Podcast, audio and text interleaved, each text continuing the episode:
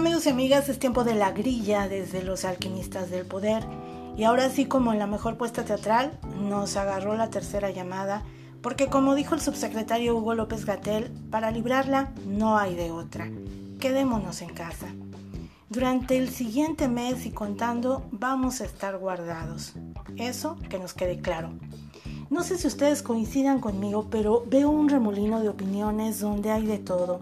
Una gran cantidad de noticias falsas, incongruencia de funcionarios, la necedad de un presidente, las ganas de decirle a la pareja del presidente, ya siéntese señora por vida suya.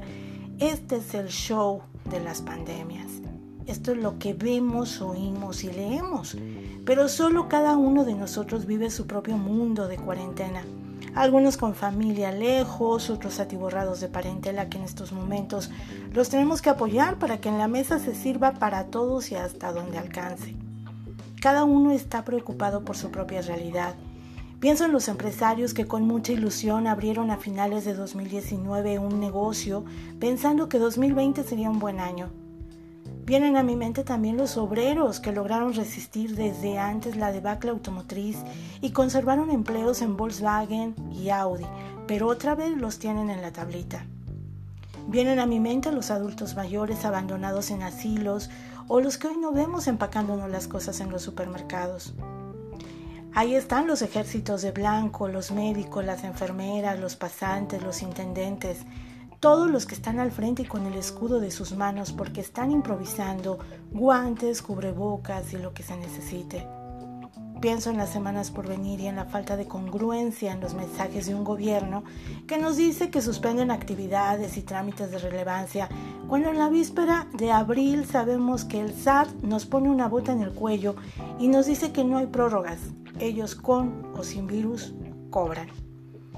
¿Cuántos tendremos que elegir entre pagarle al SAT, a un contador o tener para la despensa de la familia lo básico en los días por venir? Sobrevivir a una pandemia no es solo el encierro, es la sobrevivencia durante y después de ese encierro. Seguimos siendo un país de incrédulos donde hasta hace unas semanas había amigos que me decían convencidos, el coronavirus es una mentira, de veras, de veritas. Y miren, ahora se nos crispan los nervios solo de oírlo nombrar. Lo que viene no es fácil. Vamos a lo duro, a lo real. ¿Cuántos de nosotros libraremos el contagio y podremos con él cuando no se tienen servicios de salud o seguro médico? ¿Perderemos familiares, amigos? ¿Cuántas bajas en nuestros círculos cercanos habrán para doblarnos la razón? Hoy me queda claro que con o sin apoyos lo inmediato es la supervivencia y lo es porque ojalá todos pudiéramos quedarnos en casa sabiendo que hay ahorros, quincena, salarios. Me sumo al ejército de los que tendremos que salir para darnos servicio y trabajar y obtener el pago. Creo que hoy en México estamos empezando a empujar desde las voces de una sociedad que al no ver para dónde jalar, estamos haciendo lo propio, jalándonos unos a otros, ya sin expectativas y dejando de construir figuras o mesías de arena.